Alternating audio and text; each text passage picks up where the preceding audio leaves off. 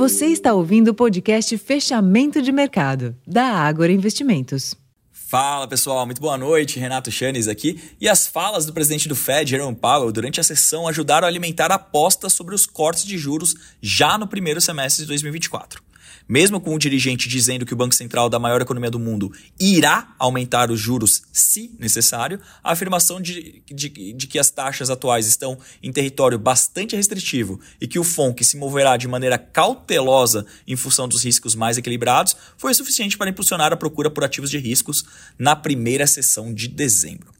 De igual maneira, houve influência direta de falas do Banco Central sobre os ativos domésticos hoje. Roberto Campos Neto disse que a redução de juros não pode ser feita sem credibilidade e que a taxa terminal de juros hoje seria restritiva.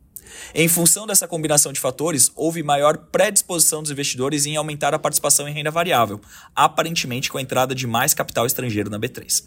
Assim, o Ibovespa encerrou na máxima do dia aos 128.185 pontos, em alta de 0,67% e meio ao giro financeiro de 26,7 bilhões, o que tem sido acima da média recente.